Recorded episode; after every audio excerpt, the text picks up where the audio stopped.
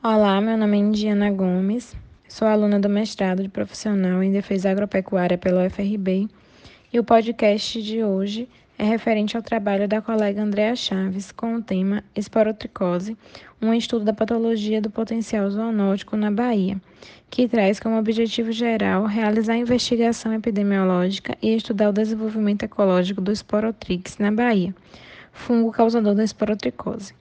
Com objetivo específico, ela apresenta eh, o estudo sobre a ecologia, avaliação e identificação da variedade do Sporotrix que acometem os animais na Bahia, avaliar o conhecimento da população local sobre a doença, avaliar a ocorrência em humanos, segundo o SUS, Sistema Único de Saúde, relacionar a ocorrência da doença em animais domésticos com humanos e, por fim, realizar a divulgação dos resultados por meio de palestras, artigos científicos e afins.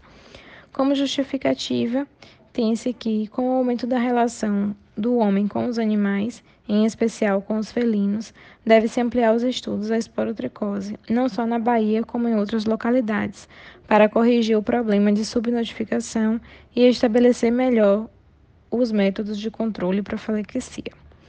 O Sporotrix ele é um fungo que habita no solo e vegetação em decomposição é, atinge animais domésticos e selvagens, além de seres humanos. O comportamento do gato, que tem o hábito de brigas de rua, desculpa, disputa por fêmeas, arranhaduras de unhas em árvores, é, acaba por facilitar a aquisição da doença e, por sua vez, transmitir aos seus donos, por meio de arranhaduras e mordeduras. Durante muito tempo, o Sporotrix schenck foi considerado como o patogênico zoonótico, mas hoje já há mais de seis espécies, dentre elas o Sporotrix brasiliensis.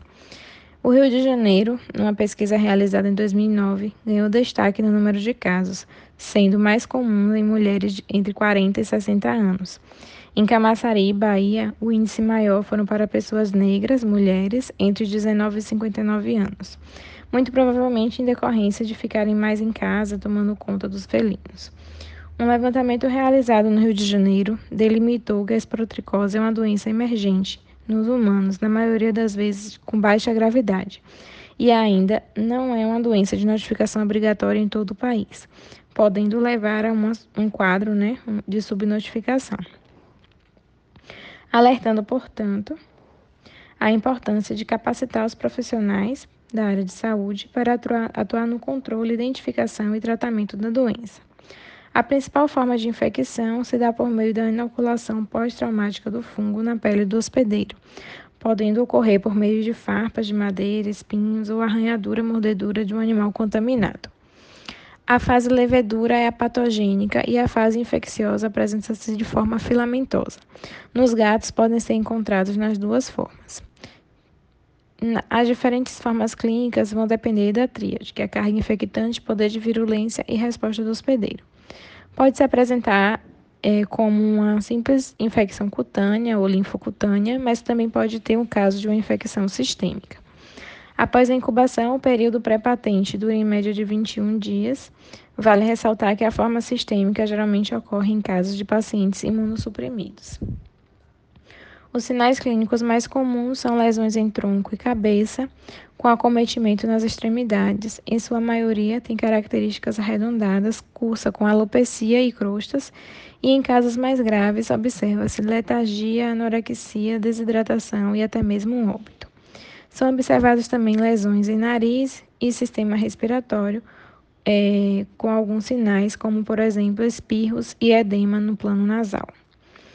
O diagnóstico ocorre principalmente por meio de citologia de pele, é, coletando material da lesão, e isolamento fúngico também de exudato da lesão ou de material de pelo.